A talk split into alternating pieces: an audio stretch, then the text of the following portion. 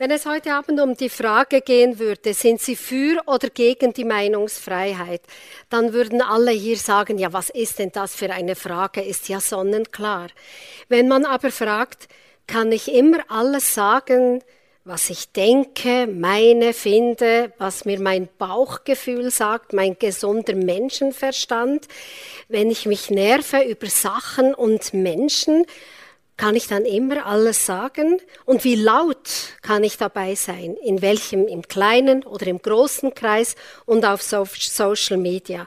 Und dann wird es sofort komplizierter. Wie absolut ist also die Meinungsfreiheit?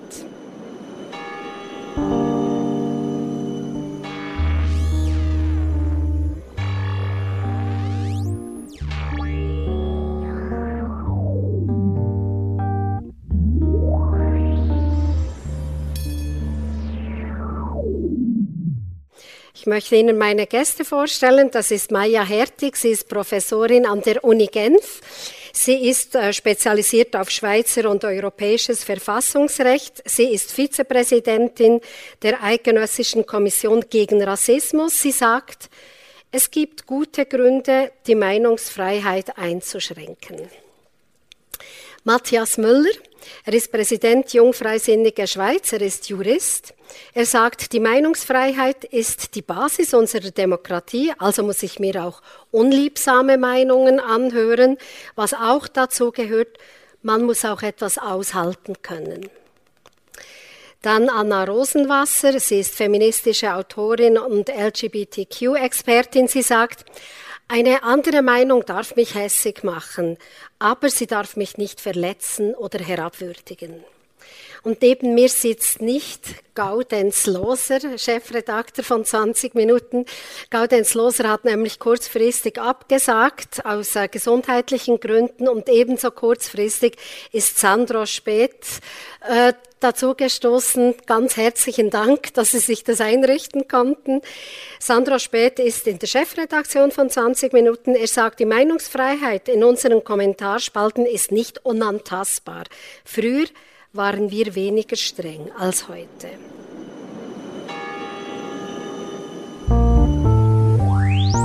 Demokratie.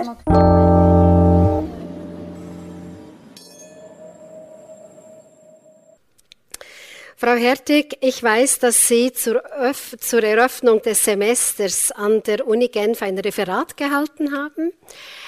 Da ging es um Meinungsfreiheit. Und der, Aus, der Anstoß dazu hat ein äh, Kollege von der Theologischen Fakultät gegeben. Erzählen Sie uns.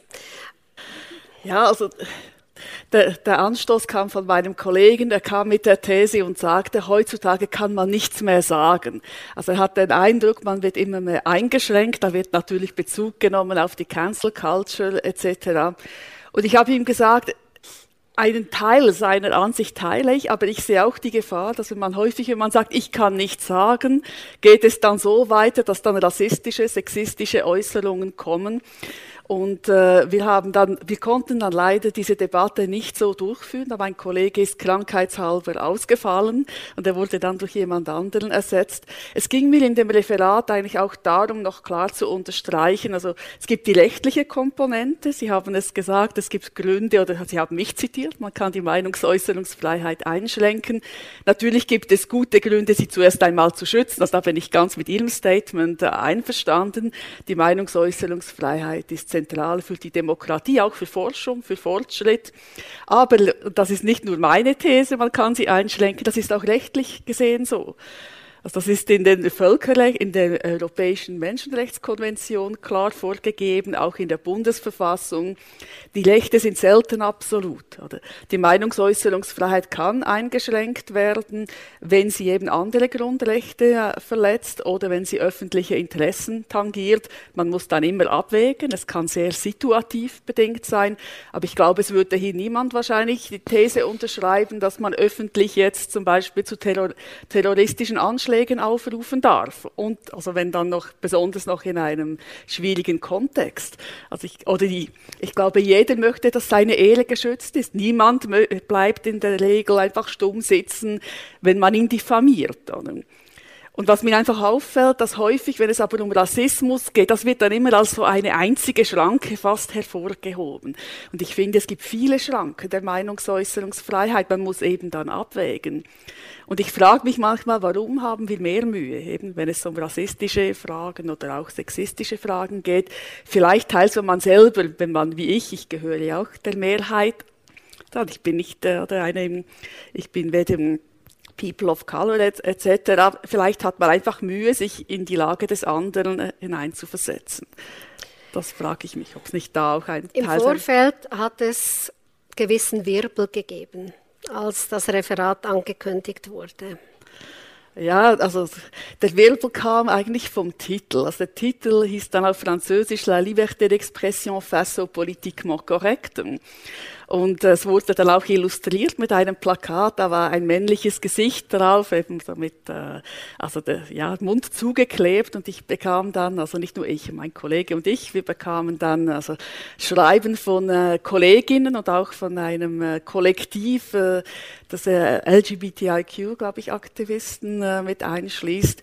Und sie waren einfach über den Begriff politisch korrekt schockiert und über die Illustration, dass sie da wahrscheinlich hatten sie verstanden, man würde einfach äh, diese These unterschreiben, dass eben äh, ja, man nichts mehr sagen dürfe. Nach der Veranstaltung kam keine Kritik mehr. Das war natürlich auch interessant. Also.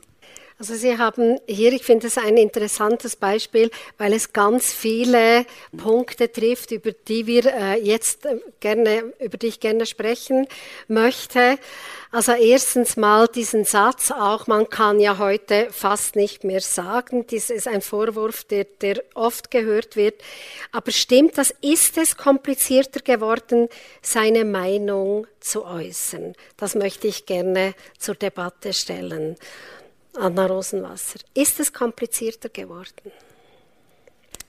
Ich würde sogar behaupten, es ist möglicher geworden, die eigene Meinung zu äußern, weil wir mehr Kanäle haben, um uns zu äußern. Früher war das Machtgefälle noch etwas klarer. Wer bestimmt hat, welche Plattformen mit welchen Meinungen und Positionen gefüllt werden, das war eindeutig anhand von Berufen festgelegt und heute hat sich das erweitert. Ich habe manchmal den Eindruck, dass der Vorwurf, man dürfe ja nichts mehr sagen, von Menschen kommt, die sich nicht gewohnt sind, dass ihre Handlungen Konsequenzen haben können. Teilen Sie die Meinung, Matthias Müller? Teils. Also ich würde, ich würde ihr beipflichten, wenn sie sagt, wir haben insgesamt wohl heute im 2021 verschiedene und diversere und, äh, und mehr Foren, um äh, Meinungen auszutauschen, um Meinungen auch äh, zu äußern. Das bestimmt. Ich glaube aber doch, dass wir in einem Zeitalter angekommen sind, wo der soziale Druck oder der, der, der, der muss nicht einmal real sein, der kann auch scheinbar sein, dass der soziale Druck gestiegen ist, um gewisse Feststellungen oder Äußerungen ähm, zu machen. Und ich glaube, das hindert schon gewisse Akteure, ihre Meinung so offen äh, zu äußern, wie sie das ohne diesen sozialen Druck tun würden. Aber wo ich ebenfalls äh, zustimme, ist, dass die Leute, wenn sie öffentlich auftreten und ihre Meinung äh, bekannt machen, dass sie auch mit Gegendruck, ähm, dass sie Gegendruck akzeptieren müssen und auch äh, hinnehmen müssen, dass eine Meinung gechallenged wird durch die Öffentlichkeit oder durch einen Teil der Öffentlichkeit. Und ich glaube, auch das ähm, ist ähm, diese, dieser, ähm, diese Bereitschaft hat abgenommen, äh, mit anderen Leuten zu interagieren. Das mag vielleicht auch daran liegen, dass man diese in Anführungs- und Schlusszeichen Filterblasen hat, mhm. wo man ja kaum mehr ähm, ja, wie gesagt, gechallenged wird, wo man kaum mehr hinterfragt wird, wo jeder einem beipflichtet. Und, und wenn das eben dann mal nach außen dringt, und das ist heutzutage möglich, dass diese Statements aus diesen Filterblasen den Weg in die Öffentlichkeit finden, finden, über Screenshots, über, über äh, Whistleblowers, was auch immer, und dass man dann mit dem konfrontiert wird ähm, und, und, sich dann äh, ja, den Vorwurf ge, äh, gefallen lassen muss, ja, aber eben, man, man, man kann fast nichts mehr sagen, ich meinte das nur so und so, oder? Aber ich also glaube, es ist Leute, schneller öffentlich. Genau, aber ich glaube, Der soziale Druck hat zugenommen, quasi man macht mehr die Faust im Sack und dann muss es irgendwie raus. Habe ich da den Anfang von Ihnen richtig mitbekommen? Ja, richtig. Wenn Sie sagen, also der soziale Druck ist gestiegen. Ich glaube schon, ich glaube schon. Sandra Speth, teilen Sie diese Meinung? Also ähm, es gibt, es ist ja auch gut, dass es eine Kontrolle gibt, wenn jetzt die Leute, die öffentlich, und man sucht ja auch Öffentlichkeit, wenn man etwas auf Twitter raushaut. Und dann hat man sehr schnell hat man eine Öffentlichkeit und dann muss man auch damit rechnen, dass es dann halt Widerstand gibt oder andere Meinungen, die ebenfalls, ähm, die auch eine Gültigkeit haben. Ähm, ich finde es ähm, es ist, es, es ist gut, dass es, diesen, dass, es diese, dass es die Debatte gibt. Das Problem ist dann häufig, dass die Debatte sehr schnell irgendwie ähm, unanständig wird und die Leute sich dann zu sehr enervieren, äh, gerade über die sozialen Medien.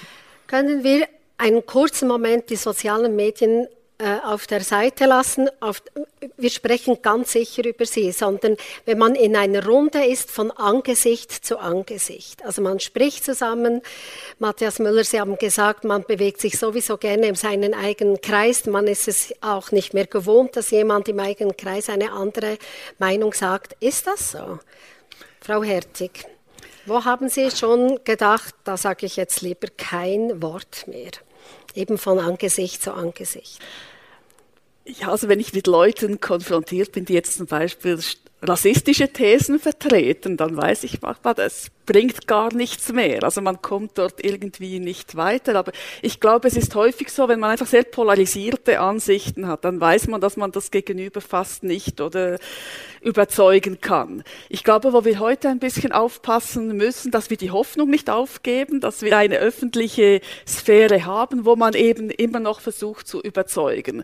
Also ich glaube, die Privatsphäre ist teils auch etwas anderes, aber ich, ich denke heute, das merke ich manchmal auch bei Studierenden, dass man vielleicht ich sollte nicht über soziale Medien reden, aber vielleicht gerade diese Filterbubble etc. Kultur, dass man dann vielleicht auch denkt, es bringt ja gar nichts mehr. Also mhm. irgendwie mit jemandem zu debattieren. Und ich glaube, in der Demokratie dürfen wir diese Hoffnung nicht aufgeben, dass man versucht zu überzeugen mit Argumenten. Man sollte mit Argumenten überzeugen, nicht den anderen angreifen. Aber ich glaube, sonst die Meinungsäußerungsfreiheit richtet sich ja vor allem also gegen den Staat oder gegen das Öffentliche. Im privaten Bereich, ich glaube, wir machen das alle oder die meisten, dass man sich teils zurücknimmt und denkt, okay, oder über Generationen sind auch die Sensibilitäten anders.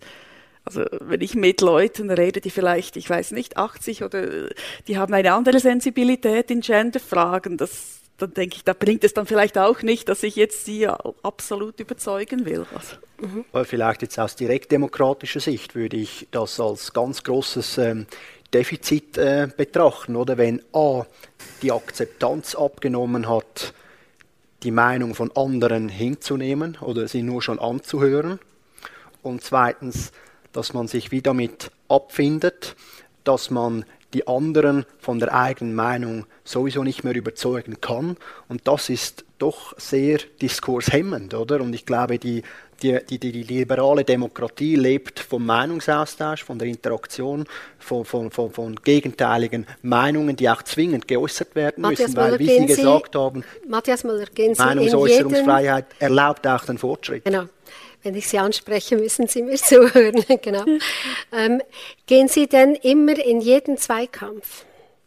Oder Sie sind in einer Runde? Nein, ich fand da das sehr sympathisch, wie eingangs gesagt wurde, man muss es auch mal sein lassen. Mhm.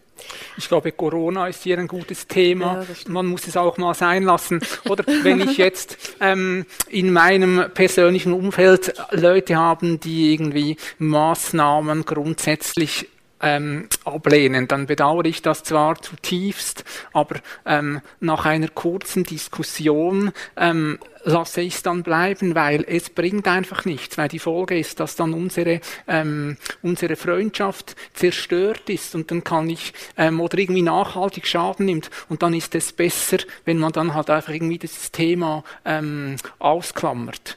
Das ist so eine schwierige Frage, oder? Sie sagen, eigentlich hat es et etwas Resignatives, wenn man eigentlich nicht mehr die direkte De Debatte oder die direkte Debatte scheut, weil man sagt, das bringt nichts.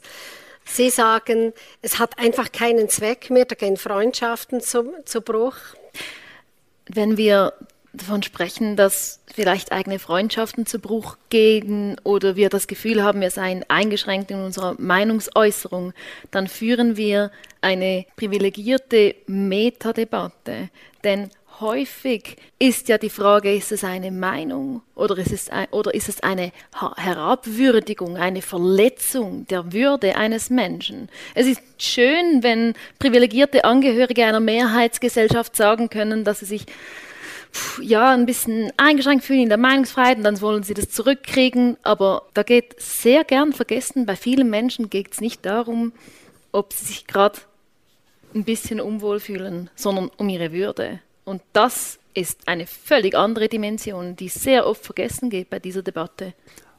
Ich, ich, glaube, das ist, das ist ein Teilaspekt, den man sicher diskutieren muss. Aber ich glaube, wenn man sich vergegenwärtigt, jetzt global betrachtet, die Meinungsäußerungsfreiheit kommt enorm unter Druck. Von Autokraten, von gewissen Regimen, von gewissen ähm, Gruppierungen, die Druck aufsetzen und so weiter. Also Meinungsäußerungsfreiheit ist global betrachtet ein Gut, das nicht weit verbreitet ist.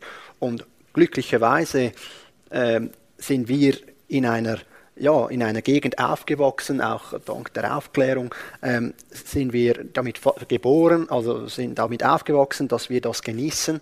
Und ich glaube, deshalb ist es auch ganz wichtig, dass wir den, den Wert dieses Individualrechts preisen und, und, und, und, auch, und auch anerkennen als solchen und möglichst schützen wollen. Und das, was du angesprochen hast, Anna, das ist natürlich äh, dann ein Teilaspekt davon, wo wir anschauen müssen, okay, bis wohin reicht diese Meinungsäußerungsfreiheit, wo wir hoffentlich alle der Auffassung sind, das ist eines der wichtigsten Güter überhaupt, eines, einer, einer Persönlichkeit mhm. oder einer Gesellschaft. Also ich glaube, man muss auch differenzieren, worüber, wo, worum, worüber man gerade redet. Corona ist für mich etwas anderes zum Beispiel oder Maßnahmen ja oder nein, wie zum Beispiel rassistische Hetzrede oder und ich glaube, also mein Statement vorher, ich habe mich wirklich mehr auf den privaten Bereich bezogen. Ich einfach sage, manchmal finde ich, okay, e, effektiv will ich jetzt keinen Streit vom Zaun brechen. Manchmal kann es auch interessant sein, sich zu jemandem zuzuhören, der eben eine ganz andere Meinung hat. Also dann denke ich, dann manchmal höre ich doch einfach mal mal zu. Ich werde vielleicht sonst eben in meinem beruflichen Umfeld nicht mit solchen Meinungen konfrontiert. Und äh, ich meine, die Meinungsäußerungsfreiheit kann auch, oder häufig wird sie auch angerufen, aber eigentlich falsch verstanden. Also wenn ich zum Beispiel sage, das Statement, ich kann nichts mehr sagen, häufig meinen die Leute eigentlich damit, ich, das Problem ist, dass sie kritisiert werden. Und es gibt natürlich kein Recht, nicht kritisiert zu werden. Also dort wird es teils schwierig, oder? Also wenn man sagt, okay, ich kann etwas sagen, das vielleicht provokativ ist, aber wenn man mir dann sagt, das ist vielleicht sexistisch, rassistisch, dann bin ich das Opfer, oder? Und ich darf nichts mehr sagen. Und da muss man sagen, gut, also Meinungsäußerungsfreiheit, es gibt natürlich auch da Grenzen, oder? Also man kann nicht zur Gewalt aufrufen, man kann niemanden diffamieren, aber Kritik muss man einstecken auf diese Seite auch. Es ist auch sehr interessant, dass der Vorwurf, man dürfe ja nichts mehr sagen, oft von Menschen kommt, die gerade eine riesige Plattform nutzen und eine riesige Aufmerksamkeit und riesige Machtpositionen, um zu verkünden, dass sie nichts mehr sagen dürfen. Mhm. Wobei das Sagen dürfen ja etwas anderes ist, als eine Plattform mit der Meinung zu haben. Mhm. Einer Person als Konsequenz eine Plattform zu entziehen beispielsweise, ist doch noch nicht eine Einschränkung der Meinungsäußerungsfreiheit, das ist eine Konsequenz und eine Entziehung einer Plattform, was auch etwas ist, das wesentlich weniger getan wird, als das, das oft an die Wand gemalt wird. Frau Rosenwasser, Sie haben ja einen Marathon an Podiumsdiskussionen hinter sich. Es ging um die Ehe für alle. Und da waren Sie ein gern gesehener und oft gehörter Gast. Und da waren Sie auch gefordert, haben Sie mir äh, im Vorgespräch erzählt. Manchmal gingen Sie hässig von dannen und manchmal auch verletzt. Was war denn der Unterschied? Was, was macht den Unterschied, wenn Sie hässig sind oder halt irgendwie verletzt?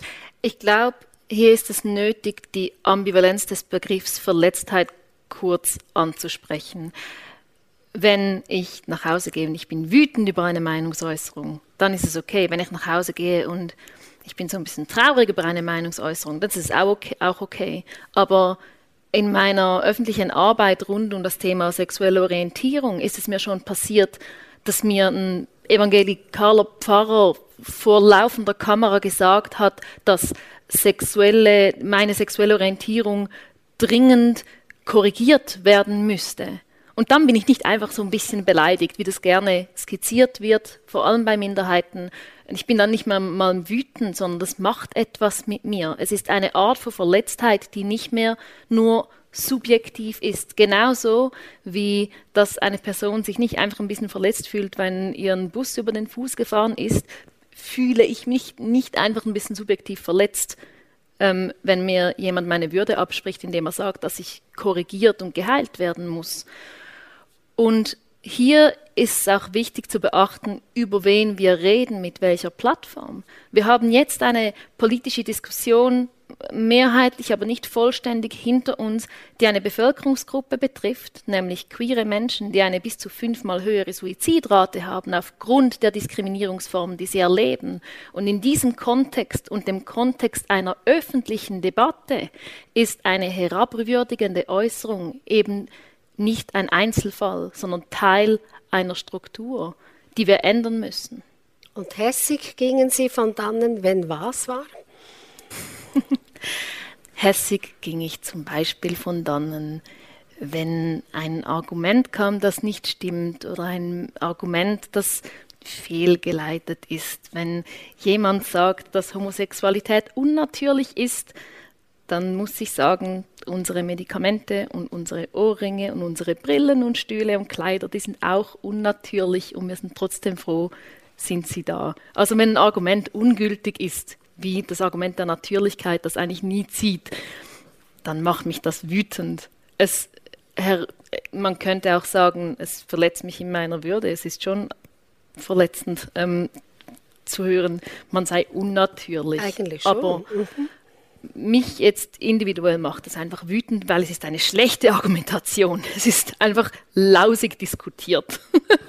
lausig diskutiert. Also es geht so ein bisschen um das äh, Grenzen ausloten, eben wo, wo ist denn die Meinungsfreiheit, wo kratzt sie an der Würde, wo verletzt sie jemand anderes. Manchmal ist das ja auch etwas ähm, Individuelles. Frau Hertig. Ja, rechtlich gesehen ist es natürlich, kann man das nicht als nur ein individuelles Problem oder äh, kategorisieren. Also Gerichte werden dann mit solchen Fragen konfrontiert. Mhm. Und es gibt natürlich immer Grenz, also Grenzziehungen sind manchmal schwierig. Aber ich finde es interessant, man kann sich einmal die Fallsammlung der EKR anschauen, oder? Womit sich Gerichte befassen. Und man sieht dann auch wirklich sehr viele klare Äußerungen. Also ich meine, ich nehme jetzt nur ein Beispiel, das hat das Bundesgericht entschieden, Kosovaren schlitzen Schweizer auf. Muss man einfach sagen, hier wird eine ganze Bevölkerungsgruppe oder negativ stereotypisiert als gewalttätig, also man stellt sie als Problem dar. Oder? Da finde ich, geht es einfach zu weit. Oder? Es gibt noch viel, also noch krassere, also erstinstanzliche Urteile eine, über eine Ethnie, man, man sollte die vergasen, man sollte sie verbrennen, man sollte sie ermorden. Solche Statements Performance, dort ist es ganz klar. Und dann gibt es natürlich manchmal vielleicht Grenzziehungsfragen, wo man sich sagt, ja, wo ist jetzt oder ist das noch zulässig?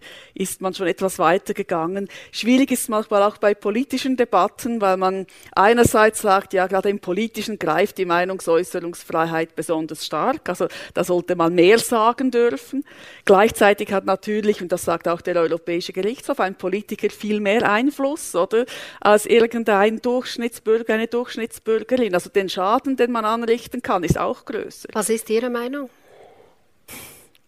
Ich muss ehrlich sagen, ich bin manchmal etwas hin und her gerissen, aber ich glaube, wenn man so sich Amerika angeschaut hat, oder also mit äh, dem Trump-Phänomen und dann auch, dass man auch wirklich mehr auch Rassismus in der Gesellschaft hat, glaube ich schon, dass man auch als Politiker, Politikerin eine Verantwortung hat und äh, dass da auch gewiss, dass es da auch gewisse Grenzen gibt oder also geben muss.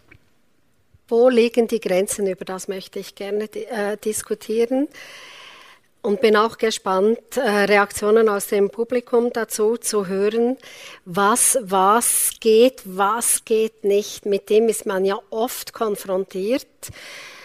Sandra Speth, Sie haben ja mit den Kommentaren auf 20 Minuten, ich habe es ganz am Anfang gesagt, ist, ist ja das auch immer eine ewige Diskussion. Was hat eigentlich Platz in den, in den Kommentarspalten? Denn sie sind auch da, damit sich Leute äußern können, die eben sonst keine Plattform, keine Bühne bekommen. Anna Rosenwasser hat das am Anfang gesagt. Es macht ja eigentlich die Debatte auch ein bisschen demokratischer, weil sich andere Leute zu Wort melden können. Sie haben gesagt, es wird dann aber auch relativ schnell, ist man da auf Zack. Und nun 20 Minuten hat früh mit den Kommentaren begonnen. Das war ein wichtiger Teil der Online-Medien und es ist abgegangen. Da hat es Kommentare manchmal gegeben bis 800, 900 oder 2000 pro Tag, je nachdem, welcher Artikel da ähm, kommentiert wurde. Nun sind sie zurückhaltender geworden. Was ist passiert? Ja, genau. Es ist natürlich so, die, die Debatte in den Kommentaren, die wurde immer, ähm, die wurde immer heftiger, sie wurde gehässiger, sie wurde nochmals heftiger jetzt in Zusammenhang mit all diesen ähm, Corona-Themen und ähm, wir kamen dann zunehmend, also grundsätzlich vielleicht muss ich noch vorausschicken, natürlich wollen wir den Leuten die Möglichkeit geben, diese digitale Stammtisch-Möglichkeit. Ähm, also die Leute sollen sich zu den Artikeln äußern dürfen, aber sie müssen sich natürlich an gewisse Regeln halten. Wir haben diese Regeln und dann war es halt immer mehr so, dass die Regeln eben nicht eingehalten wurden und dann mussten wir ähm, Natürlich werden die, die Kommentare werden gesichtet, aber es ist, es ist so, dass ähm, von aktuell ähm, 10.000, früher hatten wir noch, hatten wir sogar manchmal 15.000 Kommentare ähm, pro Tag. Jetzt muss man sich registrieren, das muss man sich auch, damit die, die Disziplin ein bisschen steigt. Jetzt haben wir noch 10.000 Kommentare, aber von denen müssen wir so 25 bis ähm, Prozent, vielleicht bis ein Drittel, die müssen wir, äh, die werden einfach gelöscht, weil sie irgendwie beleidigend, rassistisch, ähm, äh, total diffamierend sind, einfach weil das, das, das, das geht einfach nicht. Es geht, es geht nicht, weil, weil Leute verletzt werden und es geht auch nicht, weil ähm, ähm, wir wollen nicht, wir wollen den Leuten auch keine Plattform geben, um solche verletzende Äußerungen zu machen. Wenn etwas ganz klar verletzend ist, dann ist es klar. Aber dann gibt es diesen Graubereich. Ähm, den gibt's und da gibt's einerseits Diskussionen unter den ähm, Redaktorinnen manchmal, was noch geht und es gibt natürlich auch Leute, die fordern das heraus. Also die versuchen dann ähm, äh, irgend ähm, rassistisches Gedankengut auch so zu formulieren, damit es mal irgendwie dann trotzdem auf der auf der Seite erscheint und ähm, es gibt ja auch die, die, die Funktion, dass man eben einen Kommentar melden kann, der irgendwie zuerst werden die Kommentare mal von einem ähm, Algorithmus gefiltert auf, auf, auf, auf ähm, Schlüsselwörter, die, äh, die sowieso nicht gehen. Und dann kann es sein, dass es durchrutscht. Und dann sollte es eigentlich ähm, äh, ein, einer von unseren Kommentaren, der, der Kommentare freischaltet oder, ein, oder es kann auch eine Frau sein natürlich, die die Kommentare freischaltet. Und dann ähm, kann es trotzdem trotzdem auf der Seite landen. Und da sind wir natürlich mhm. froh, wenn sich dann jemand meldet und sagt, hey, dieser Kommentar geht nicht, weil der gehört. Es gibt eben, ja, das äh, geht nicht und dann muss es weg.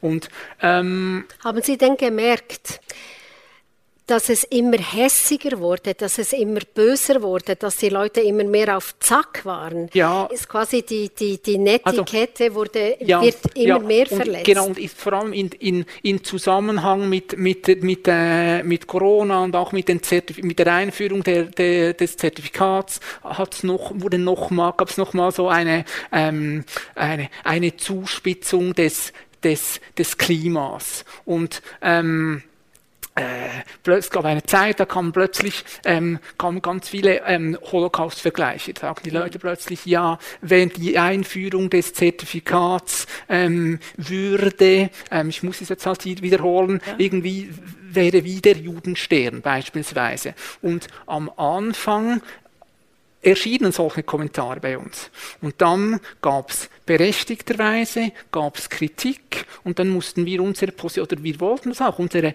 Position auch überdenken. Äh, geht jetzt das noch? Geht jetzt das nicht mehr?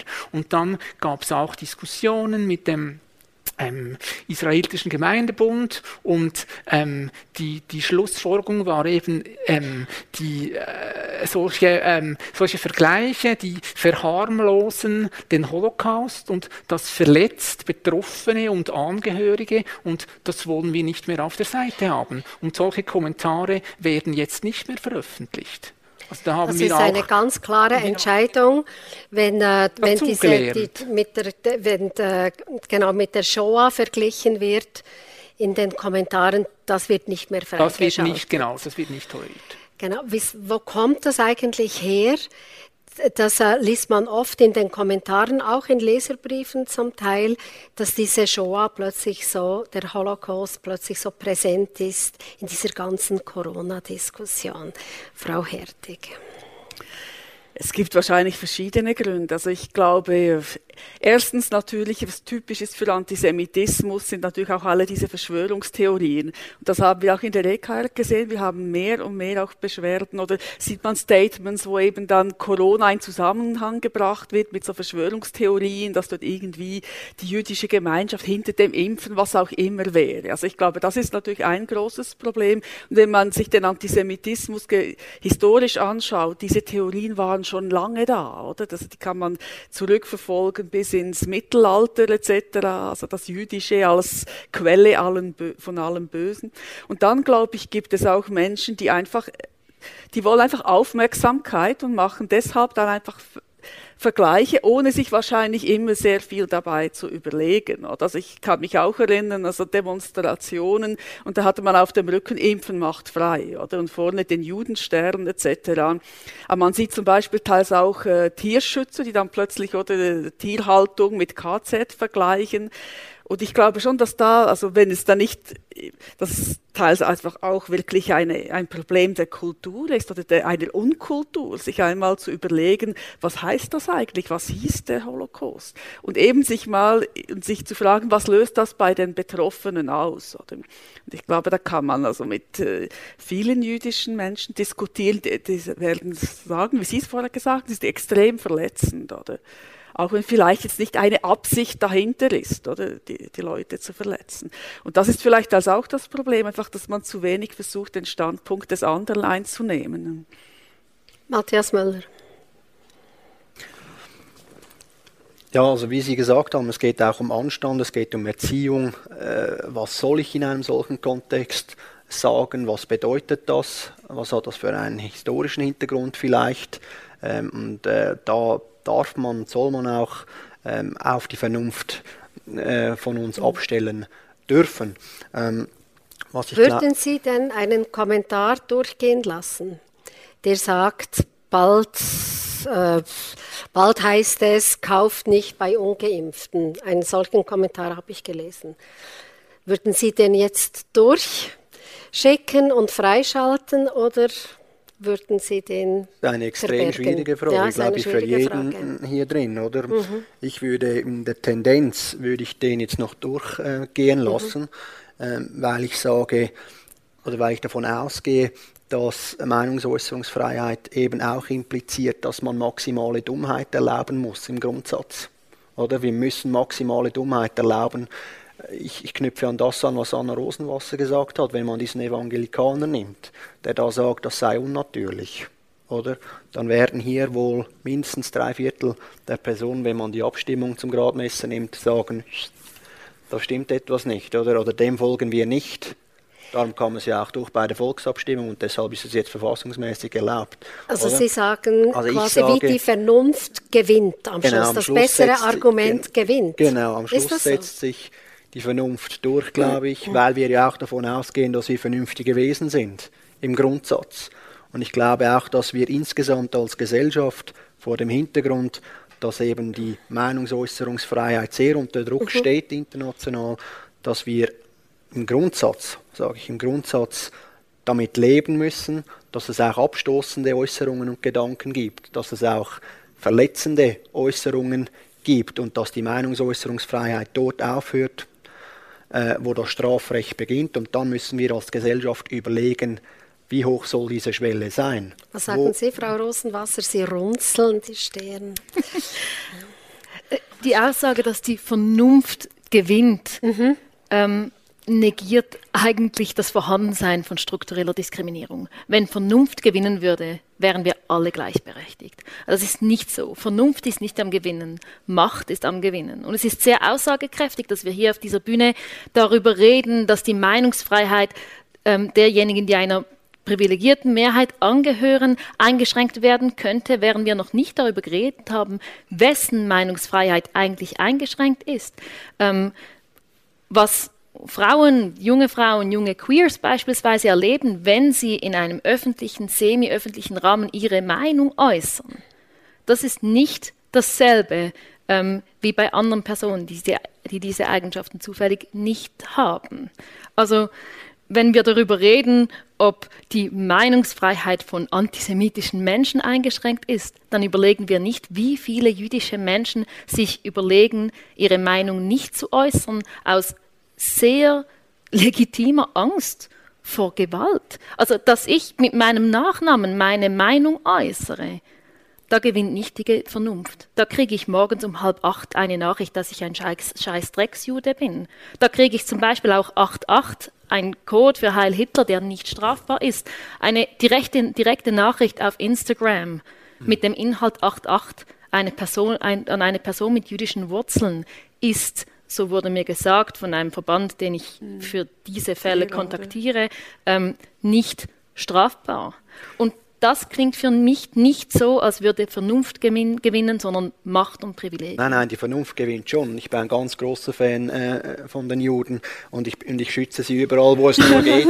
Aber man muss auch aufpassen, wenn du von, jedem, von einem Spinner ein 8-8 erhältst, dann darf man von dieser Einzelnachricht nicht auf die Gesellschaft schließen. Das, das ist, ja ein Spinner, keine und der gehört überführt und das ist strafbewehrt, was er sagt hoffentlich und das muss man anzeigen. Vieles, was sie sagen, ist strafbewehrt. Vielleicht dieser Code jetzt nicht, aber vieles, was Leute sagen, gegen, sei es gegen Juden gerichtet, sei es gegen Quiz gerichtet, ist strafbewehrt. Jetzt aber man darf nicht Anna Rosenwasser etwas genau auf diesen Punkt einzelnen Momenten sagen. auf die Gesellschaft okay. schließen und dann sagen, das sei struktureller Rassismus, weil ich glaube, in der Schweiz sind wir nicht strukturell rassistisch. Anna Rosenwasser?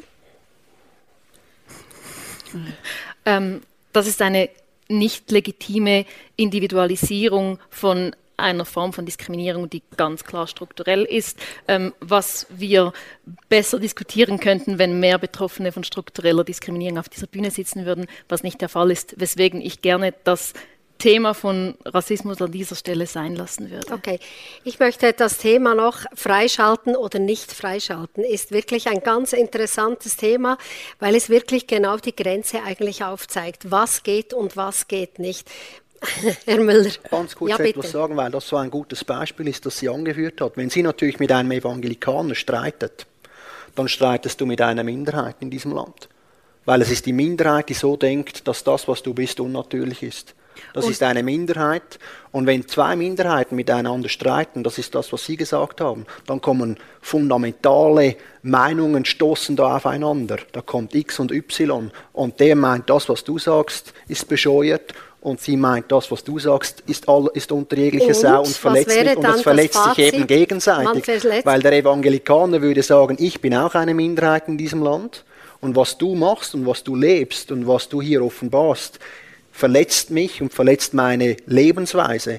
Und deshalb müssen wir abstrahieren und sagen, okay, das sind beide gleichermaßen Minderheiten, die sich verletzt fühlen. Und da muss die Gesellschaft als Ganzes schauen, wo, in welche Richtung wollen wir gehen. Und gerade was dieses Thema angeht, haben wir glücklicherweise entschieden, dass es ja in deine Richtung geht.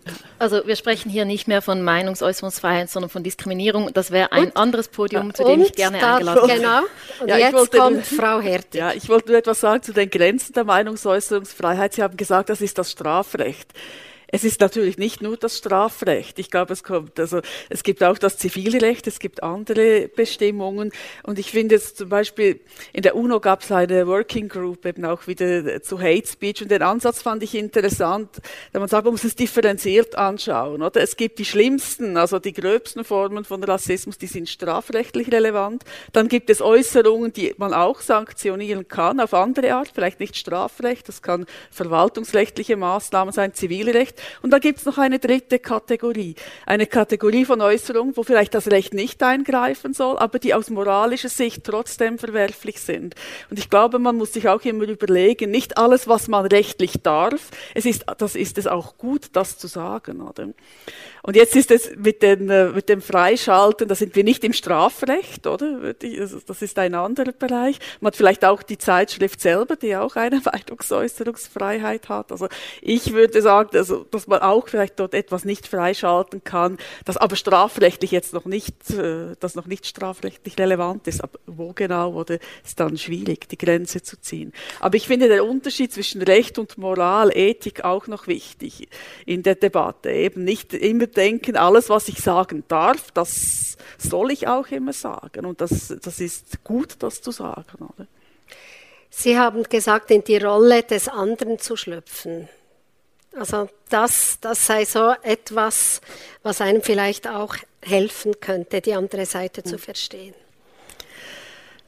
Ja, ich bin überzeugt davon, oder wie, also Sie haben es angesprochen, oder von Menschen, die eben äh, schon in einer, in einer gesellschaftlichen Lage sind, wo man, je prekärer auch die eigene Lage ist, je mehr man natürlich sich immer verteidigen muss, kann man dann auch sagen, vielleicht empfindlich ist das falsche Wort, aber vielleicht reagiert man dann auch mehr. Das kann jemand, der gut situiert ist, der der Mehrheit angehört, heißt nicht immer nachvollziehen. Und ich würde es manchmal auch begrüßen, wenn man einfach fragen würde, was löst eine Äußerung in jemandem, in jemandem aus? Bevor man überhaupt sagt, ist jetzt das richtig, ist das falsch.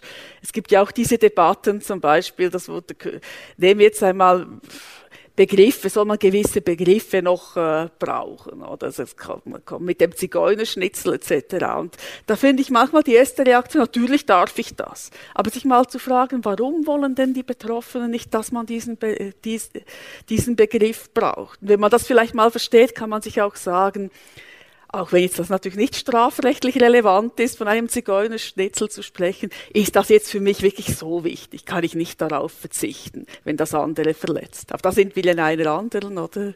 Ebene. Sie geben mir da eine wunderbare Vorlage, weil wir haben mit unseren ähm, äh, Mitarbeitenden ähm, sogenannte ähm, Manuals also, ähm, erstellt. Wir haben ein Team, das, äh, das ähm, nennt sich das Social Responsibility Board. Dort sind etwa fast 20 Mitarbeitende sind dort drin und dann haben wir äh, Spezialisten für verschiedene äh, Fachgebiete, also auf Seiten der Mitarbeiter und wir haben dann zusammen mit Organisationen geschaut, ja, welche Begriffe ähm, sollten wir heute wie anwenden und dort ähm, selbstverständlich, also es gibt, halt, es gibt ja Dinge, die sind vielleicht früher gegangen und der Großvater hat das auch nie böse gemeint. Aber heute, 2021, geht das nicht mehr und dann, dann, soll, dann sollten wir als, als ähm, größte Medienmarke der Schweiz die auch nicht, ähm, nicht mehr verwenden, weil sie verletzend sind. Und ähm, das läuft dann so, dass ähm, äh, es gibt sogenannte, es, es, es, gibt diese Manuals, aber es kann ja auch mal sein, dass dann irgend ähm, ein Text, der erscheint schon, es steht da etwas drin, das wir eigentlich nicht haben möchten. Und dann schalten es nicht dann die Kolleginnen ein und sagen, hey, du, ähm, da hast du irgendwie, das geht eigentlich nicht mehr. Und dann passen wir das an. Und wenn ähm, Mitarbeitende über ein heikles Thema ähm, schreiben, können sie sich auch im Vorfeld bei diesen äh, Spezialistinnen informieren. Und dann ähm, kommt das hoffentlich schon gut. Also ich bin äh, ganz und gar einverstanden mit dem, was Sie sagen. Ich, ich, ich mahne nur zur Vorsicht, dass man nicht überschießt. Oder? Also was Sie gesagt haben, stimmt natürlich, oder? Die Moral, die Ethik, das ist ganz wichtig. Das sind auch Dinge, die der Veränderung unterworfen sind, oder? Wie Sie es gesagt haben, vor 100 Jahren meinte man, man dürfe das und das noch sagen. Das war auch völlig akzeptiert, gesellschaftlich und so weiter, überhaupt gar kein Sie Problem. Überschießen? Und, äh, und heute ist man da vorsichtig und, äh, und sagt, schau, äh, beachte bitte die Empfindlichkeit äh, anderer Personen und, und Gruppierungen. Und mit Überschießen meine ich einfach, es gibt mittlerweile, gibt es, sind wir ja unsere Gesellschaft, würde ich meinen, war noch nie so divers wie heute. Zumindest können sich äh, Personenkreise, Gruppierungen, können sich äußern, medial inszenieren, alles kein Problem. Das wird auch gefeiert und ich finde es auch schön, dass wir möglichst bunt sind, dass, dass jeder sich zeigen kann und leben kann, wie er will. Und, und das bringt aber eben auch mit sich, dass sich dann all diese, diese, diese Minderheiten, diese de facto Minderheiten sich dann schnell mal verletzt fühlen. Oder? Und da finde ich, muss man aufpassen, dass man gerade als größtes Medium ähm, nicht der, äh, vielleicht der falschen äh, Vorstellung unterliegt, dass das dann für die gesamte Gesellschaft zählt, sondern muss schauen, geht das dann so weit, dass es wirklich die, die, gesamte Gesellschaft betrifft, wo man sagt, jawohl, das ist etwas, wo wir Grundkonsens haben, das soll man so nicht mehr sagen können. Aber was wir verhindern sollten, ist, wenn eine Gruppe von 100 Personen quasi dann der Mehrheit aufdrückt, was geht und was nicht geht. Oder da, das ist eine Gratwanderung. Und, und man muss einfach, es fühlen sich schnell einmal Leute verletzt, oder? Und man darf nicht, äh, man darf dieser Wähleleidigkeit darf man nicht so weit entgegenkommen, dass also man dann gut. sagt, man, man, Sie, man also schließt, Sie, äh, man schließt Meinungen Sie geben aus. da eine Steilvorlage für die Diskussion. Ist man heute quasi zu, also Sie sagen Wehleidigkeit oder auch Mimosenhaftigkeit, wenn man zu einer Minderheit gehört, das äh, kann wegen der sexuellen Orientierung sein, wegen der Religion oder weil man Frau ist oder weil man ein Mann in einem Frauenberuf ist oder weil man Politikerin ist auf dem Lande und zu einer Partei gehört, die eigentlich nicht die Mehrheitspartei ist. Also es gibt, ich könnte jetzt einen ganzen Abend weiterfahren, was es für Minderheiten gibt. Aber das nehme ich sehr wunder hier von den Leuten. Es hat viele junge Leute da, was sie denn dazu finden, ob man im Sinne von Herrn Müller dies, also ob Sie diese Meinung teilen mit dieser ähm, ein bisschen Wehleidigkeit oder ob Sie finden, das gehört einfach heute dazu, dass man sich in diesen Minderheiten bewegt, ohne jemanden zu verletzen. Das nehme ich sehr wunder und da komme ich gerne. Sven, Sie können gerne zum Reden die Maske herunternehmen. Ähm, also ich bin in dem Sinn einverstanden, dass es heute Minderheiten gibt, ob die es nicht schon früher gab äh, und äh, sie dann einfach nicht so offen damit umgehen konnten, ist das andere. Aber was mich schon noch bewegt, oder ich, ich denke, ich würde jetzt heute so einschätzen, dass man sich Mühe gibt, niemanden zu verletzen, ob, ob jetzt diese Person zu einer, zu einer äh, Minderheit gehört oder nicht. Manche mehr und manche weniger. Aber ähm, ich frage mich dann, inwiefern es nicht auch Meinungsäußerungsfreiheit braucht, um zu diskutieren, was denn verletzend ist und was nicht. Weil es ist einfach schwierig, diese Grenze objektiv zu ziehen. Äh, und ja, ich würde gerne mhm. auch andere mhm. Meinungen dazu hören. Es ist schwierig, diese, diese Grenze zu ziehen, ob es diese objektive Grenze gibt. Also diese, diese Gratwanderung, wo gibt es, gibt es objektive Grenzen? Sie haben es ja schon einmal angedeutet, dass es ja viel Graubereiche gibt und dass man also, in drei Teile dass die, die ganze Geschichte auch unterteilen kann. Also ich weiß nicht, ob es viele Graubereiche, es gibt Graubereiche, klar, oder? Und die Frage ist auch, was meinen wir mit objektiven Grenzen? Also es sind immer Wertungen da, oder? Also das was meinen klar. Sie mit objektiven Grenzen? Ich frage Nein, nach. Also ähm, was ich gemeint habe ist, brauchen wir nicht Meinungsäußerungsfreiheit, um zu einem gemeinschaftlichen Konsens zu kommen, ob jetzt der quasi objektiv ist oder einfach von mehr Menschen subjektiv geteilt wird. Einfach brauchen wir nicht, um diese Diskussion überhaupt zu führen und dann einander irgendwie Argumente zu vergleichen, äh, brauchen wir nicht genau dafür auch äh, die Möglichkeit, Meinungen zu äußern äh, für beide Seiten. Ich glaube, also also im Recht natürlich, oder? Also die Grenzen, die rechtlich festgelegt sind, sind am Schluss, oder? Natürlich äh, das Ergebnis eines politischen auch Konsenses. Und da gibt es natürlich auch immer Debatten dazu, oder? Was soll man unter Strafe stellen, was nicht? Wie weit gehen die, äh, die Grenzen? Also ich, ich glaube, da gibt es ganz klare ja, Debatte. Und dann ist natürlich auch die Frage, die in der Rechtsprechung, Richter müssen dann diese Normen auch äh, anwenden. Das Bundesgericht Gericht nimmt häufig Bezug, sagt, ja, was ist die Perspektive eines Außens, eines un, also wie sagt man, eines unbefangenen Außenstehendes. Aber auch das ist ein schwieriges Gedankenexperiment. Oder? Um ein Beispiel zu geben, das Bundesgericht hat zum Beispiel entschieden, wenn ein Polizist oder einen Ausländer als Drecksasylanten und äh, was war es, Sauausländer und Drecksasylant bezeichnet, dann ist das, äh, ist das nicht rassistisch im strafrechtlichen Sinn, hat dort auch mit dem ja, mit der Außenperspektive argumentiert, da man nicht hätte sicher sein können, dass man wirklich die Person nicht wegen der Herkunft beschimpft hat, sondern äh, wegen des Ausländerstatus. Also da muss man manchmal auch schauen, wer ist zum Beispiel oder in Gerichten vertreten. Also da sind dann vielleicht auch gewisse Sensibilitäten stärker vertreten als andere. Oder? Anna Rosenwasser. Ich möchte an dieser Stelle gerne darauf hinweisen, dass sich diese Diskussion anfühlt, als wäre sie neu, aber sie ist mega nicht, neu. Nicht neu. Es beschweren sich Menschen, die schon immer gehört wurden, darüber, dass sie nichts mehr sagen können, schon länger, als es überhaupt Instagram gibt. Mega lang, mega lang, Instagram, uralt.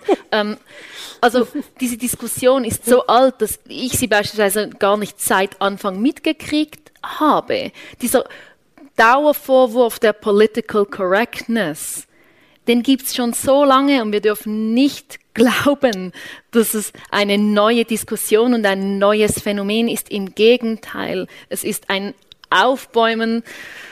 Ich muss das sagen, es geht nicht anders. Es gibt keine, es gibt keine ähm, beschönigenden Worte. Es gibt ein, es ist ein Aufbäumen des Patriarchats seit Jahren, weil es sich zu Recht bedroht fühlt.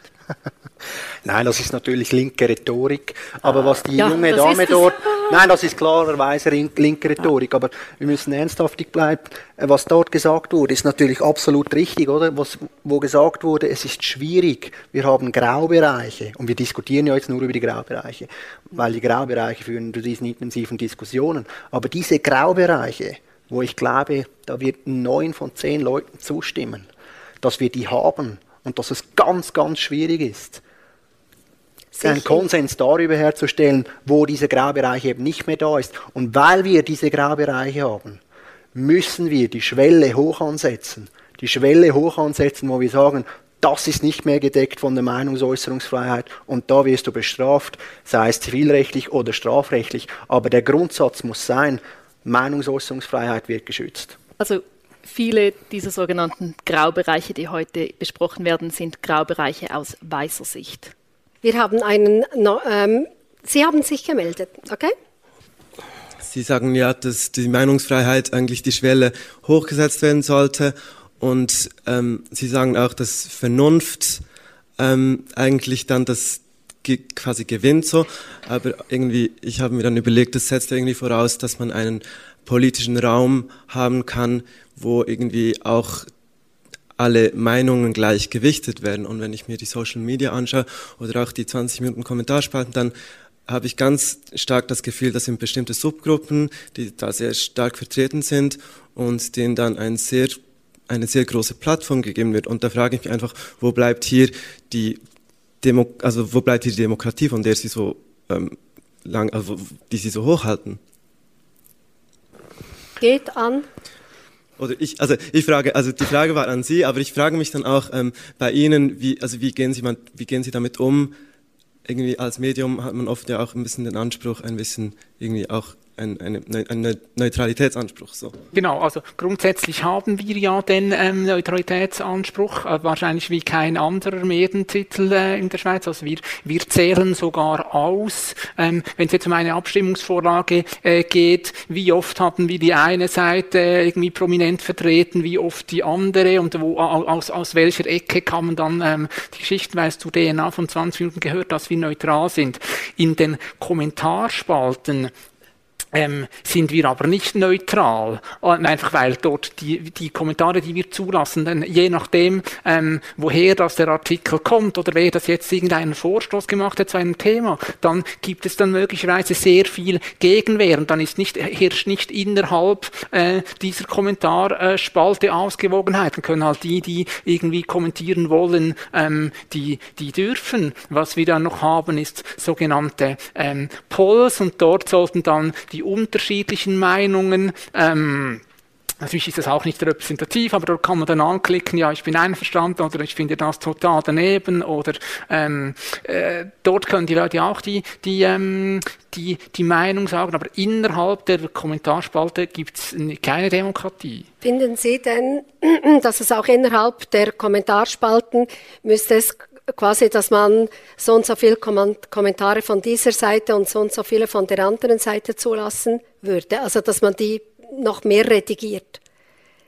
Ähm, das kann ich schwer so beantworten, aber ich denke, was man sicher machen müsste, ist nicht einfach zu sagen, man soll möglichst viele möglichst viel Meinung zulassen, ohne zu berücksichtigen, wer damit verletzt wird, sondern irgendwie möglichst zu schauen, möglichst möglichst viel Sensibilität zu zeigen, welche Kommentare dann tatsächlich gezeigt werden sollen auf dieser Plattform. Aber diese Sensibilität, die, die, äh, die haben wir ja. Oder, die haben, oder wir, wir, wir, setzen uns sehr dafür ein, dass eben keine verletzenden Kommentare äh, auf unserer Seite sind. Also ähm, da, da sind wir ja schon, ähm, schon dran. Ähm, wenn wir äh, manchmal aus, äh, aus einem äh, wieder einen Artikel machen aus Kommentarspalten, dann versuchen wir natürlich wieder das gesamte Bild an Meinungen abzubilden. Aber grundsätzlich, wir können nicht ähm, in einer Kommentarspalte dann irgendwie, wenn jetzt äh, dort äh, eine Ausgeglichenheit herstellen, weil das so, so, so, so, ist, so ist es politisch nicht meistens oder äh, äh nicht alle Entscheidungen, also manchmal ist es einfach sehr klar, weil irgendwie 75 Prozent für ein Anliegen sind und die anderen dagegen. Gut, Thomas Göttin. Ja. Vielleicht aus dem, äh, also Diskussion im digitalen Raum zwei Aspekte. Das eine geht gleich da äh, zu den Kom Kommentarspalten. Die Frage hier, ähm, gibt es noch andere Interessen oder äh, die da eine Rolle spielen bei der Gewichtung? Also beispielsweise die TX Group oder die äh, das äh, Com Commercial Publishing ist eine Frage. Also die äh, Wirtschaftsinteressen grundsätzlich gesagt, die da eine Rolle spielen, vielleicht bei den Kommentarspalten oder auch bei der äh, Themensetzung. Ich nehme gleich eine zweite Frage noch, die äh, dann an Anna Rosenwasser oder die Runde gibt. Gibt es, wenn wir in, über Alternativen nachdenken, demokratische Tools, Meinungen zu verändern? Oder äh, was äh, müsste da geschehen? Jetzt, wenn man an, äh, an, an, an Länder wie vielleicht äh, Ungarn oder Polen denkt oder auch bei uns. Ich gebe das einfach mal so rein. Gut, also fangen wir demokratische Tools, quasi wie man zusammen debattieren könnte damit der Diskurs lebendig bleibt und die Meinungsfreiheit nicht verletzt wird, aber alle diesen Raum bekommen. Geht es in diese Richtung? Also quasi wie ein Handbuch, ein Handbuch zur Debattenkultur. Wäre das eigentlich wünschenswert? Ich glaube jetzt, das braucht... Ich gehe jetzt sehr, zuerst zu Anna Rosenwasser. Wäre das wünschenswert? Also es gäbe so eine, wie ein Handbuch der Debattenkultur. Bevor wir ein Handbuch machen über Debattenkultur, müssen wir uns ansehen, wer schreibt Handbücher, wer führt Debatten und wer bestimmt, was Kultur ist. Und dort haben wir im Moment eine absolute Missrepräsentation der Bevölkerung. Ich will nicht noch mehr Handbücher und noch mehr Debatten und okay, vielleicht ein bisschen mehr Kultur, aber ich will vor allem, dass die Entscheidungsträger nicht ein generisches Maskulinum bleiben. Ich will, dass diejenigen Menschen, die Macht haben und die Entscheidungen treffen darüber, wer diese Debatten führt, dass diese Menge an entscheidungstragenden Menschen repräsentativ wird für die Bevölkerung. Und das ist momentan wahnsinnig fest nicht der Fall.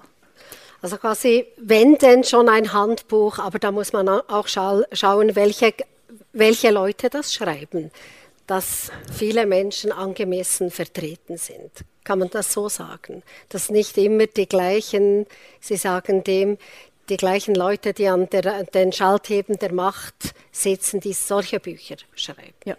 Okay. Und es gibt schon ein bisschen zu wenige Schalthebel. Also ich glaube, so ein Handbuch hat einen Erziehungscharakter und das ist einer liberalen Gesellschaft unwürdig.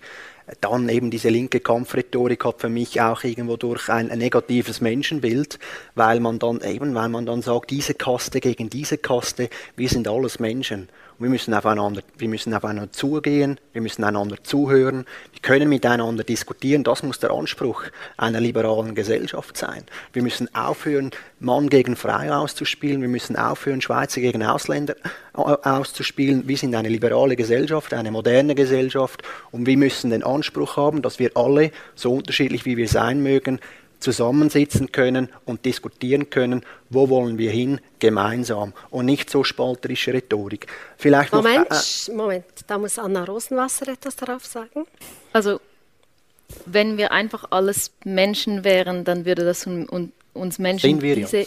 ja, ja, schon. Genau. Aber wir werden ich werde nicht als Drecksmensch beleidigt auf Instagram. Wir, mir wird nicht Drecksmensch hinterhergerufen, wenn ich meine Partnerin an der Hand halte.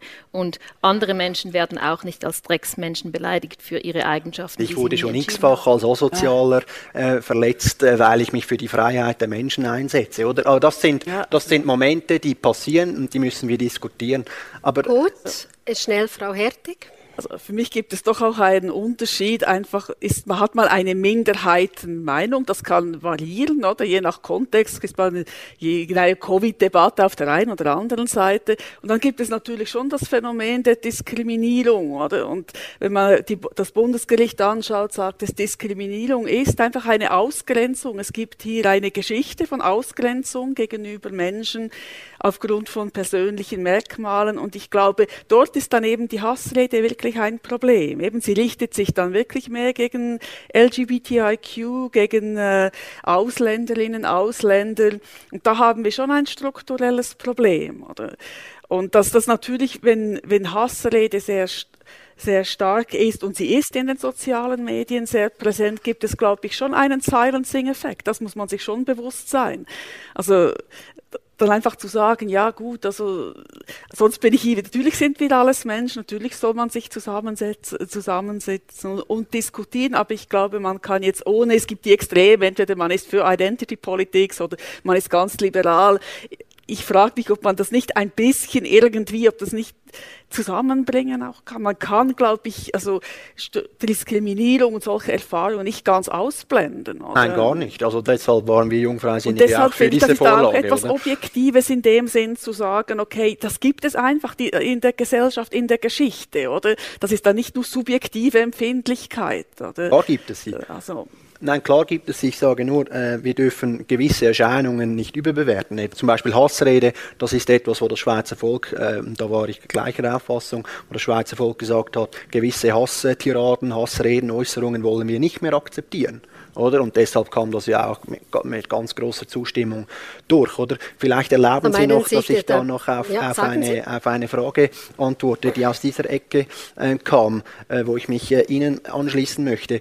Ich glaube, Chance, äh, Ergebnisgleichheit, Ergebnisgleichheit in den Kommentarspalten oder dergleichen, das soll und darf nicht das Ziel sein, weil es dann eben zu einer Art Missrepräsentation äh, führen würde, weil es gibt Mehrheiten. Es gibt absolute Mehrheiten für etwas, es gibt absolute Mehrheiten gegen etwas oder umgekehrt, oder? Aber ich glaube, was unser Ziel sein muss als liberale Gesellschaft, was ja anderswo nicht äh, üblich ist und nicht toleriert wird, ist, dass jeder Mensch sich äußern kann und dürfen sollen, also dass wir das akzeptieren und, und auch fördern. Und deshalb ist dieser Bürgeraustausch, deshalb sind demokratische Foren, in welcher Form auch immer, das müssen wir fördern. Wir müssen diesen Austausch fördern. Darf ich ähm, das Wort ähm, Herrn Speth geben und da etwas aufnehmen, was Herr Müller gesagt hat? das Repräsentative dieser äh, Kommentare. Sind Sie manchmal überrascht, wenn Sie die ganzen Bärte der Kommentare lesen, dass die Abstimmung dann doch anders aus, rauskommt, als in den Kom Kommentarspalten dann geschrieben wurde? Die Kommentare, ähm, das ist ja ein ähm, äh, ja, es gibt ein subjektives Bild, also weil man hat äh, ein bestimmtes Segment von Leuten, die, die, ähm, die kommentieren. Und was mich manchmal erstaunt oder erschreckt, ist, wie viel, ähm, obwohl man sich jetzt registrieren muss, wie viel Hass das immer noch kommt. Also ich habe vorhin gesagt, ja, manchmal muss man ein, ein Drittel der Kommentare ähm, muss man einfach löschen. Und das ist manchmal ähm, erschreckend und es ist auch die Arbeit ähm, der KollegInnen, die diese Kommentare lesen. Ähm, ja, das ist auch nicht lustig. Und es gibt, es gibt gewisse Themen, ähm, dort ähm, ist die Möglichkeit zu kommentieren, die ist gar nicht vorhanden. Und dort, ähm, äh, ja, das ist eigentlich, das ist, das ist, trotz, das, das ist, ist ein, interessante, äh, ein interessantes Thema, Herr Speth. Wo sagt die Redaktion, da machen wir das Kommentarfeld gar nicht also auf. Es gibt, ähm, wenn jetzt ähm, äh, ein Boot mit Menschen irgendwie vor Lampedusa kentert, und wenn man das, ähm, äh, wenn man so einen solchen Artikel kommentieren kann, dann kommt irgendwie äh, 80 oder 90 Prozent ähm, Kommentar Kommentare aus der dunkelbraunen Ecke und das bringt äh, einfach, wir wollen das nicht und das bringt gar nichts. Darum ist dort ist ein ganz klarer Fall. Ähm, dass wir dort, ähm, dass man das gar nicht kommentieren kann. Ähm, ein anderes Beispiel ist, wenn jetzt ähm, äh, junge Menschen, beispielsweise queere Menschen, über ihr Leben erzählen. Dort kann es auch sein, dass dann sehr viele ähm, bösartige und beleidigende Kommentare kommen und dort müssen wir sehr aufmerksam, sein. Manchmal äh, kann man es gar nicht kommentieren oder dann muss man sehr, sehr eng moderieren reden, einfach weil es ist ja nicht unser Ziel, dass wenn jetzt ähm, eine Person ähm, ähm, unserer Redaktorin irgendwie ähm, ja ihr Leben auch äh, anvertraut hat und das kann nicht das Ziel sein, dass die Leute dann irgendwie äh, diese Person, die sich, die sich, die sich öffnet und ihre Geschichte erzählt, dass sie dann beleidigt wird. Ich möchte eine Frage weitergeben, die Thomas Göttin gestellt hat ähm, aus dem Netz. Vielleicht kannst du sie nochmal zusammenfassen. Ja, ganz kurz gibt es andere Kriterien wie eben äh, vielleicht die Konzerninteressen oder das äh, Corporate oder Commercial Publishing, das vielleicht bei diesen Fragen mitspielt. Das war die Frage aus dem Netz. Ähm, also bei Fragen zu, zu Kommentaren spielt äh, Commercial Publishing ähm, sowieso keine Rolle. Ähm, äh, wo, wo äh, Commercial Publishing eine Rolle spielt, ist, wenn das sind, das sind, ähm, das sind nicht äh, Redaktoren, das ist ähm, bewusst trennt äh, die Text Group das, dass, dass nicht die gleichen Leute Corporate Publishing ähm, Texte erstellen wie solche, die redaktionell arbeiten.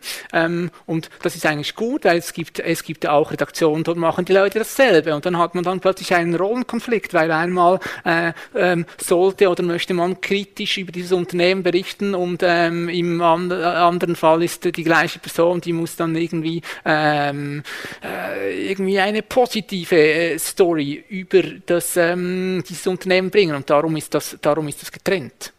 Also die Kommentare werden nicht von den äh, gleichen Leuten ähm, freigeschaltet oder nicht, die dann solche Artikel ja, aber es war schreiben. jetzt die Frage wegen zu, zu, zu, äh, zu Corporate Publishing. Ja. Aber wenn wir jetzt, wenn es jetzt ums Kommentare freischalten geht, dort ist es so, dass das die RedaktorInnen, die können das selbst machen, aber meistens haben sie keine Zeit und darum haben wir ein Team mit sogenannten Freischalterinnen und das sind ähm, fast ausnahmslos sind das ähm, äh, Studierende und die kommen aus Österreich, weil wir ähm, 20 Minuten ähm, ist an heute.at ähm, äh, beteiligt und ähm, die äh, Kommentarfreischalterin, die sitzen in Österreich und die haben dann jeweils so solche zwei Stunden Schichten, weil ähm, um Kommentare zu lesen und freizuschalten, weil man, man, man erträgt, also es ist einfach äh, äh, achteinhalb Stunden im Tag Kommentare lesen und freischalten. Das erträgt ähm, man das nicht. Erträgt man nicht. Und.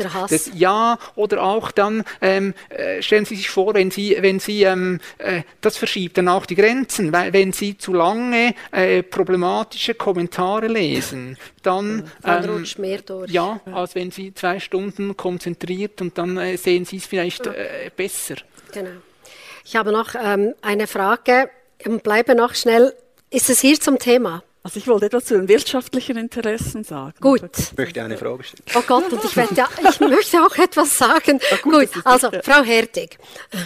Ja, ich glaube, man, das wirtschaftliche Interesse, da gibt es auch ziemlich viele Studien dazu, schon eine äh, Auswirkung haben können auf Berichterstattung, vielleicht nicht auf die Kommentarfreischaltung oder, aber wenn zum Beispiel eine Zeitschrift oder wichtige Werbeeinnahmen verliert durch einen kritischen Bericht, dann ist eine Gefahr da. Und das Gleiche ist auch äh, in der Forschung. Die akademische Freiheit kann auch unter Druck kommen oder durch gewisse Verträge etc. Also ich glaube, da muss man auch aufpassen. Also, und es gibt übrigens einen Fall, der bis an den Europäischen Gerichtshof gegangen ist, der Verein gegen Tierfabriken, der einen Spot ausstrahlen wollte am Fernsehen, SRG, oder man soll weniger, also die Tierhaltung wurde kritisiert, man soll weniger Fleisch essen.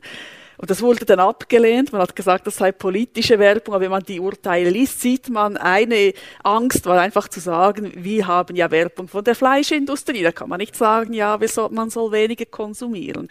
Also ich glaube, diese Aspekte darf man auch nicht ganz vergessen, wenn man über Meinungsäußerungsfreiheit spricht. Erlauben Sie mir eine ganz ketzerische äh, Frage an 20 Minuten, weil Sie haben jetzt hier so oft gesprochen davon, dass Sie sehr viele gehässige und äh, heftige Kommentare erhalten. Und ich frage mich, haben Sie sich gefragt, warum 20 Minuten so viele negative Kommentare erhält? Oder das muss ja, also ist das, ist das, ist das ein Schaubild einfach Ihrer Leser oder, oder glauben Sie, das ist einfach in der Gesellschaft so verankert?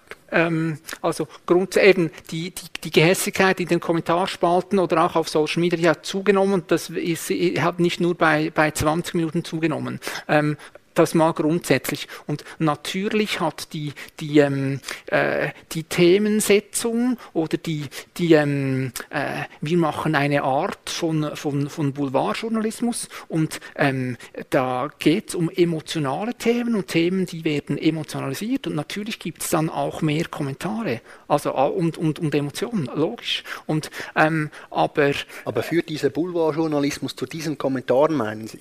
Ähm, nein, aber es löst natürlich, ähm, wenn ein, ein sehr pointierter Artikel, der löst dann auch mehr Reaktionen aus. Okay. Und Ihre Frage ist, ist das Absicht, weil man eben auch interessiert ist an vielen Kommentaren, eine Art, es ist eine äh, Emotionenbewirtschaftung. Zum einen und zum anderen. Und es ist ein, ein Klickmonster. Ein Artikel kann ein Klickmonster sein. Zum anderen frage ich mich dann eben, wenn, wenn Boulevardjournalismus oder eben diese Zuspitzung, diese Pointiertheit in den Artikeln, also nichts gegen das, oder? Ich frage mich einfach jetzt, wenn das... Und das ja auch wenn, als wenn Politiker, eine, Ja, ja, klar, zuspitzen. absolut, dann wäre ich gehört, ja.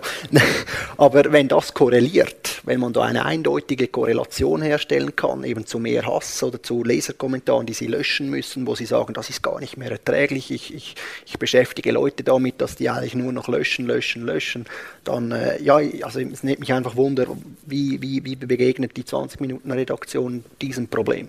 Ja, eben, aber genau, wenn ähm, dass wir bei gewissen Themen, einfach weil wir ja nicht äh, irgendwie, wir könnten, ähm, äh, natürlich könnten wir noch mehr Freischalter anstellen, aber dann ist halt die, die Maßnahme, dass ich eben gesagt habe, bei, gewissen Artikeln gibt es eben keine Möglichkeit zu kommentieren, einfach weil das wäre dann nur noch, ähm, man müsste da zu viel löschen und es ist auch nicht mehr, das ist dann auch nicht mehr konstruktiv, wenn die Leute dann ähm, halt eben nur noch Hass absondern, darum kann man das nicht kommentieren und es gibt keine, oder das kommt relativ oft, dass ähm, Leserinnen und Leser, die schreiben uns dann und die sagen, ja, weshalb kann man da nicht kommentieren? Es gäbe doch Meinungsfreiheit. Oder sie beschweren sich und sagen, ja, es gibt Meinungsfreiheit, weshalb habt ihr meinen Kommentar nicht äh, freigeschaltet? Und äh, es gibt kein Menschenrecht darauf, dass man einen nationalsozialistischen oder einen ähm, andersartig beleidigenden Kommentar auf 20 Minuten absondern darf. Gibt es nicht.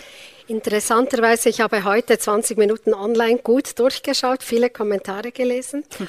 Und da wird ein, äh, bei einem Online-Artikel wurde heftig kommentiert heute Mittag. Sie schauen mich schon so an. genau. Ähm, was, ähm, da ging es darum, also heute Mittag hat er äh, 500 Kommentare, wie es jetzt ist, weiß ich nicht. Es geht darum, dass der Bundesrat morgen in Luzern tagt und dass sich dann der Bundesrat, im speziellen Alain Berset, gerne mit der Bevölkerung trifft. Sie, Sie sehen, welchen äh, dass ich meine, genau äh, welchen Artikel, das ich meine. So weit, so gut. Und dann wird unten Telegram zitiert oder aus diesen Chats zitiert und da wird wortwörtlich zitiert und da werden sehr hässliche Sachen zitiert. Also da wird auch aufgerufen, eben, dass man da aufruft zu, zu Gewalt etc. etc. Und da habe ich mir gedacht, Sie sind in den Kommentaren, das ist mir wirklich aufgefallen, sind Sie viel vorsichtiger geworden, was Sie eigentlich freischalten. Aber indem, dass Sie Telegram und andere Kanäle wirklich wortwörtlich zitieren, bedienen Sie sich ja doch diesem, wie soll ich sagen, dieser gewaltvollen Sprache. Ähm, hier jetzt zu sagen, ähm, oder da wurden konkret, also es wurde, äh, wurde aufgerufen ähm, zu, zu äh, ja, man solle Steine mitbringen genau. und äh, faule Eier und so weiter. Ähm, äh, und Waffen. Und Waffen, total, total daneben, natürlich, aber ähm, das zeigt auch, wie weit, das, wenigstens verbal wie, oder, oder, oder schriftlich, wie, wie, wie weit dass, dass diese ähm, Kritiker gehen oder gehen möchten ähm, oder sich ausdrücken. Und das dann zu unterschlagen, das würde ich falsch finden, oder? Weil das Aber zeigt, man denn sagen, ja, auf jeden Fall. Zeigt, ähm, ähm, das zeigt die die Gefahr auf, ähm, äh, die das mit sich bringt, wenn sich der Bundesrat oder die Bundesräte morgen unter, unters Volk mischen mhm. im, im, im Verkehrshaus und ähm, die, äh, ja, das, das ähm, darüber muss man berichten können. Gut. Und wenn jetzt dort ähm, äh, es hätte wahrscheinlich äh, Beispiele gegeben, die wir nicht wortwörtlich so gebracht hätten, aber über den Vorgang, äh, dass Drohungen ausgesprochen werden und dass die ähm, Polizei in Aussicht gestellt hat, ja, es wird Personenkontrollen geben und Taschenkontrollen und so, einfach beim Eingang zum, ähm, zum Verkehrshaus. Ähm, äh, das finde ich, das ist, das ist, das ist wichtig und Herr das Spät, ist notwendig. Meine noch Anschlussfrage. Einfach aus Interesse. Sie hätten ja auch schreiben können, es ist zu Gewaltaufrufen gekommen. Punkt. warum dieses, dieses Zitieren, warum dieses Zitieren, das hätte mich jetzt einfach genau, weil, weil, weil konkreter immer besser ist als allgemein und hier ist es ähm, es gab andere Fälle mit Bedrohungen gegen Bundesräte, oder es war explizit Bundesrat Berse. Dort haben wir nicht wörtlich die, ähm, die, die Bedrohung ausformuliert, aber hier war ich der Meinung, dass das so, äh, so noch ging. Okay, gut. Gibt es Fragen noch aus dem Publikum? Ich habe es gehört, da die Uhr rattert. es ist schon bald 8 Uhr. Gibt es Fragen, Anmerkungen aus dem Publikum? Wir sind sehr interessiert. Genau. Ja, bitte. Nur eine Anmerkung wegen den, der Zunahme der Vergleiche mit Shoah. Kann das nicht damit zusammenhängen, dass die Jungen vor allem die Ernsthaftigkeit jener Situation gar nicht mehr richtig begreifen. Also von meinem Jahrgang aus würde ich das von vornherein ausschließen, solchen Kommentar zu machen. Aber die Jungen schätzen das vielleicht anders ein. Ich teile dazu 100 Prozent ähm, äh, Ihre Ansicht, dass es da teilweise auch fehlendes äh, Geschichtsbewusstsein Was ist. Sagen Sie, Frau Rosenwasser? Aber, ja. Ich glaube, das ist nicht äh, auch ein fehlendes Geschichtsbewusstsein, da stimme ich Ihnen beiden zu, aber ähm, wir beobachten seit äh, Betroffene wie auch ExpertInnen beobachten seit Jahren eine Zunahme der Normalisierung von Antisemitismus, unter anderem indem man antisemitischen Ressentiment mehr Platz, mehr Plattform und damit mehr Legitimität einräumt. Fragen? Ja. Ja, ich habe äh, vorhin das Gefühl gehabt, dass äh, als es hieß, wir sind eine liberale Gesellschaft und sind äh, Menschen, die aufeinander zugehen und so weiter, dass das nicht stimmt, sondern wir sind eine Gesellschaft von Menschen, die alle zusammen in sich zwei Seelen haben, nämlich die eine die Konfrontation und auf der anderen Seite die Kooperation. Und wir sind offensichtlich hier alles Leute, die eigentlich die Kooperation äh, gut finden würden. Ich erwische mich immer auch wieder beim Konfrontieren, aber wenn es mir wenn ich über mich selber nachdenke, dann ist mir eigentlich das Gemeinsame und die gemeinsamen Lösungen viel lieber. Und ich habe wie das Gefühl, das stimmt heute nicht. Wir sind in einer Gesellschaft, in der unter anderem ganz große Politiker und auch kleinere sagen, Konfrontation ist besser, ich muss mich durchsetzen, jedes Mittel ist legal. Und genau dort gibt es auch die anderen, wie wir, die finden, das ist nicht so und im Grunde genommen habe ich manchmal das Gefühl, wir sollten stärker auftreten und das auch immer wieder vertreten. Wir haben von den Privilegierten gesprochen. Wir sind hier ein sehr privilegiertes äh, ähm, äh, Gesellschaft hier. Wir müssen hinaus, wir müssen immer wieder sagen, nein, so geht das nicht von mir aus. Wir verletzen manchmal, weil wir halt einfach nicht merken, dass wir jetzt gerade verletzen. Das ist die kleine Verletzung. Die große Verletzung ist die, die ich ganz gezielt mache, weil ich mich so durchsetzen kann. Heute ist das Mode. Und das finden Sie, machen wir das andere. Also Sie sagen, dass dieses gezielte Verletzen, um gehört zu werden, das ist heute quasi in Mode. So wird man gehört, aber das andere müsste man eigentlich tun, selber auch laut werden, ohne zu verletzen. Genau, schön laut werden, ohne gehässig zu sein. Ja, interessant. Andere Meinungen zu dieser Thematik? Gut, jetzt muss ich ähm, Sie noch etwas fragen. Denn es geht ja auch darum, wenn alle laut sind und dann die vielleicht die, die sonst nicht so laut sind, auch lauter werden, weil man sagt, man muss ja irgendwie auch gehört werden, vielleicht nicht eben mit elenden Zuspitzungen, aber dass man wieder in einen Diskurs, halt einen lauten Diskurs treten kann. Aber wie schafft man es, einander zuzuhören.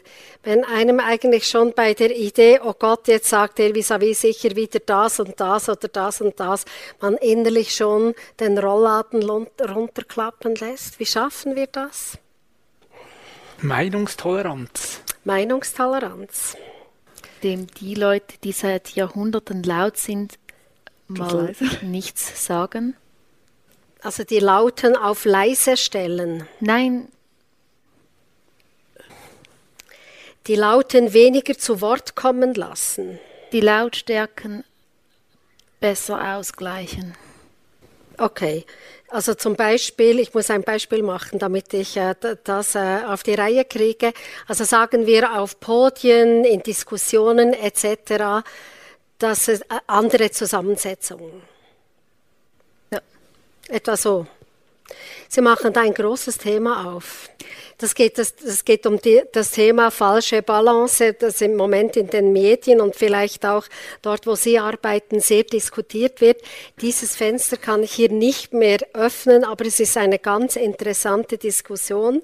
Muss man zu einem Thema immer auch eine Minderheit einladen, die vielleicht eine extreme äh, Meinung hat, die aber eine Minderheit vertritt, muss die genau gleich viel Raum bekommen, Sendezeit bekommen, wie die andere Mehrheitsmeinung. Ist ein Riesenthema in den Medien.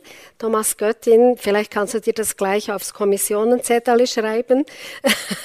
genau, denn das, äh, das gibt, wird, wird noch viel zu reden geben. Gut, also die Balance, über die Balance nachdenken einer Gesprächsrunde. Was denken Sie, Herr Müller? Was bringt uns zusammen? Auf die Kraft des Guten vertrauen, auf die positive Einstellung, mehr zuhören einander und auch einmal auch die Interessen klären. Äh, wohin willst du gehen? Wohin möchte ich gehen? Gibt es Gemeinsamkeiten? Was können wir, äh, wo, wo, müssen wir gar nicht diskutieren, weil wir sowieso gleiche Meinung sind und da, wo wir nicht gleiche Meinung sind, wie weit sind wir voneinander entfernt Und eben welches Ziel wollen wir gemeinsam ansteuern, oder? Also vielleicht auch eine Sagen Sie ein Diskurs Beispiel, der was für kleinen ein, Schritte, okay. oder? Und, Also und nicht welches immer Ziel- das ganz große Ganze. Welches Ziel wollen wir ansteuern, also politisch? Oder was, was möchten wir? So, das kann ich Ihnen. Mehr Freiheit. Mehr Freiheit. Mehr Freiheit. Wir kämpfen für die Freiheit aller. Wie erstaunlich, ja. Das Vielen ist Dank. wichtig, oder? Okay. Meinungsäußerungsfreiheit, aber auch sonst Freiheit, leben zu können, wie man will. Dafür wir kämpfen wir. gehen? Okay, vielen Dank. Andere würden vielleicht sagen, jetzt müssen Sie die Gleichheit noch dazu nehmen. Da haben wir schon eine gute Debatte. Das ist ja gut.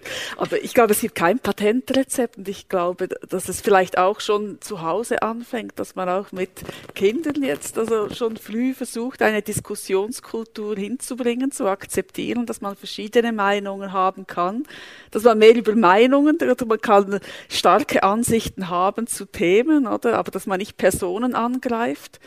Vielleicht braucht es auch, weil sich auch die Sprache immer wieder verändert, eine gewisse Gelassenheit, dass man auch dem anderen nicht immer etwas Böses unterstellt. Das finde ich auch noch wichtig, oder? Dass wir auch versuchen, Äußerungen immer in einem Kontext zu, äh, zu interpretieren. Das ist manchmal auch ein Problem. Ich komme schon wieder mit den sozialen Medien, aber dass man den Kontext aus den Augen verliert, oder? Dass dann irgendein Statement isoliert irgendwie weitergeleitet wird. Also es gab hier eine Anekdote von einem Buchhändler in Frankreich und der hat ein Schild ins Schaufenster gehängt, ich habe das Buch von Valerie Trieweiler nicht. Und das wurde dann auf Facebook gestellt und wurde verstanden als irgendwie eine große Kritik dieses Buches oder als ein, ein Kampf, äh, ja, ein Kampf der kleinen Buchhändler gegen Amazon. Und irgendwann hat jemand die Idee gehabt, wir könnten ja mal hingehen und ihn fragen. Und er hat gesagt, ich habe das Buch einfach nicht bekommen. Wenn ich dann bekomme, werde ich es liefern, oder? Aber ich glaube eben, so Entkontextualisierung kann auch ein Problem sein. Oder?